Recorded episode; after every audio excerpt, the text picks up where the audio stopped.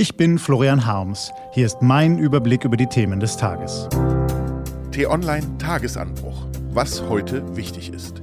Dienstag, 27. Februar 2018. Kanzlerinnenwahlverein, laute Proteste und Dieselmotoren. Gelesen von Claudius Niesen.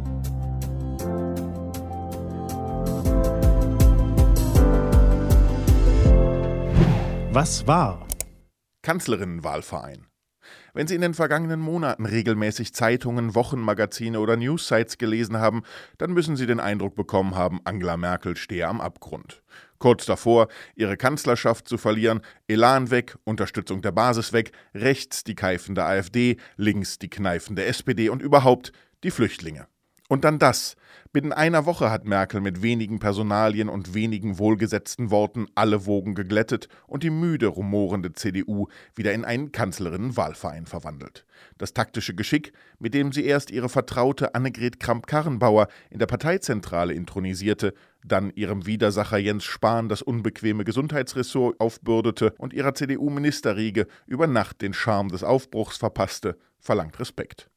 Die CDU wird nun selbstverständlich nicht über Nacht zu einem Hort der Kreativität, aber an den Schaltstellen sitzen nun Leute, denen eine Renovierung zuzutrauen ist.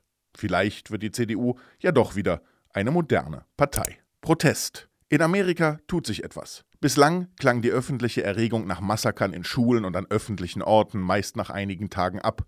Diesmal ist es anders. Nach dem Amoklauf in Florida wird der Protest von Schülern, Eltern, Angehörigen, von vielen ganz normalen Amerikanern nicht leiser, sondern lauter. Sie protestieren dagegen, dass es in vielen Bundesstaaten einfacher ist, ein Schnellfeuergewehr zu kaufen als eine Dose Bier. Sie wollen, dass sich etwas ändert. Weg damit! Die Montagsspiele sind das Thema der Stunde in der Bundesliga. Auch gestern Abend beim Spiel Dortmund gegen Augsburg gab es wieder Protest. Aber ist der repräsentativ? Ja, ist er. In einer Umfrage im Auftrag von t-online.de bewerten fast 50 Prozent die Montagspartien als eher negativ oder sehr negativ. Also bitte weg damit. Was steht an? Die T-Online-Redaktion blickt für Sie heute unter anderem auf diese Themen.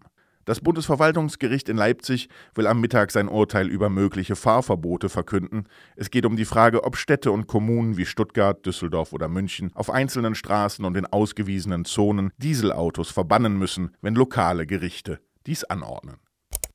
Seit fast 20 Jahren beherrscht Wladimir Putin Russland. Im Westen ist er hoch umstritten. Aber die Alternative zu Putin sind nicht, wie in der westlichen Vorstellung, Liberale und Grüne, sondern Neofaschisten und Kommunisten. Zudem fehlt im Westen ein grundlegendes Verständnis dafür, dass es den Menschen in Russland unter Putin in weiten Teilen besser geht als in früheren Zeiten. Thomas de Maizière und Horst Seehofer sind zwei herausragende Gestalten der Ära Merkel. Das wissen sie und das könnten sie still genießen.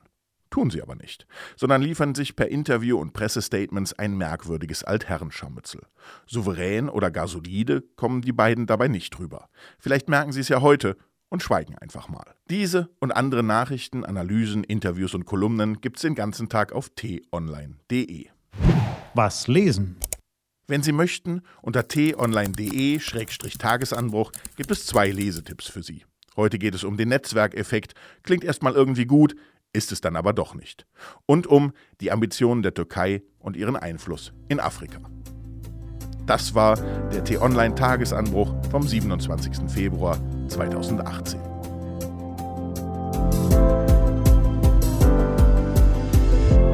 Ich wünsche Ihnen einen spektakulären Tag. Ihr Florian Harms.